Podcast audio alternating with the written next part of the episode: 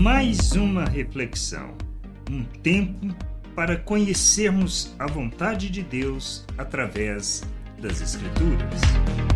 Não se perder em fábulas. Somos em todo o tempo provados em nosso posicionamento e no que de fato estamos buscando, para não nos perdermos no que é inútil e que não nos conduz ao conhecimento do Pai e sua vontade, como Paulo nos mostra.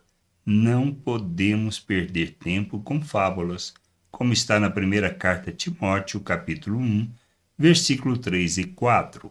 Quando eu estava de viagem rumo à Macedônia, pedi a você que ainda permanecesse em Éfeso, para admoestar certas pessoas a fim de que não ensinem outra doutrina nem se ocupem com fábulas e genealogias sem fim. Estas coisas mais promovem discussões do que o serviço de Deus na fé. Tudo que é aparência que se fundamenta no entendimento de nossos interesses ou no atendimento de nossos interesses e em nos desviar do que seja os valores eternos, que tem o propósito de nos conduzir à maturidade ao revelar do Senhor são coisas que nos desviam do fundamental. São fábulas e coisas de homens, não de Deus. Temos que entender que somos chamados pela graça de Deus, que recebemos de sua sua salvação mediante a oferta de Cristo, pois pela graça de Deus que recebemos de sua salvação mediante a oferta de Cristo, pois nela temos o perdão e a justificação mediante a sua oferta e entendimento que somos feitos um novo ser, quanto quando a ele nos submetemos. Devemos rejeitar tudo que procede da natureza humana.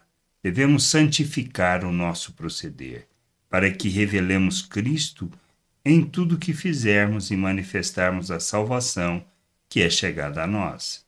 Somos chamados para vivermos segundo a segundo o modelo de Cristo, sendo seus imitadores.